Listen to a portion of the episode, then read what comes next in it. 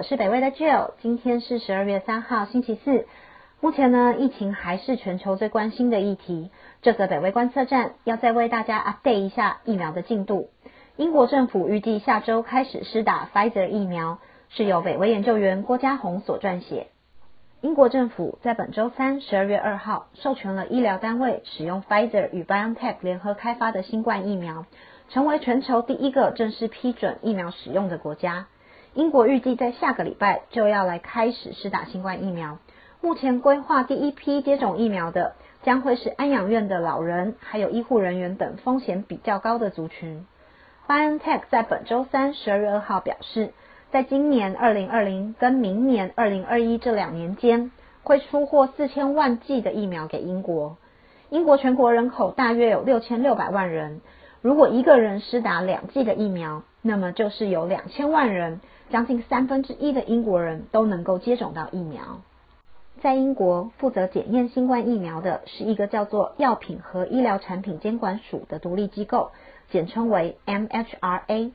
这个机构呢是采取一种叫做 rolling review，也就是滚动检验的方式，从今年十月就开始审查 Pfizer 疫苗的数据。MHRA 表示，这种检验方式可以在紧急的状况下，用最短的时间去评估药物与疫苗，并且加速后续的授权流程。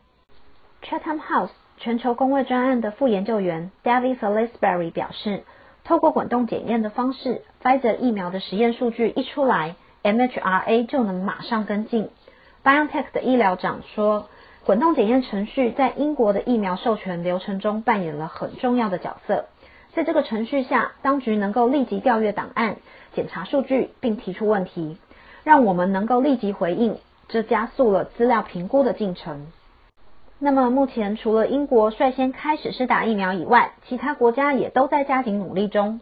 在欧盟负责审查疫苗的欧洲药品管理局，简称 EMA，也采取滚动检验的方式。EMA 表示，最晚会在十二月二十九号完成审查程序。根据 EMA 的规定，在 EMA 授权与欧盟委员会签署之前，欧盟成员国都不能使用新冠疫苗。另外，在美国，Pfizer 也对美国的 FDA 提出了授权申请。目前，在美国联邦政府所发起的新冠疫苗研发计划，也就是一个叫做“趋速行动”的文件上可以看到，若疫苗取得授权，第一批将会在今年的十二月十五号出货。但政府授权还只是个开始，物流将会是接下来的挑战。施打之前，Pfizer 的疫苗必须保存在摄氏零下七十度的环境。Pfizer 表示，疫苗解冻后能在二到八度的环境中保存最多五天。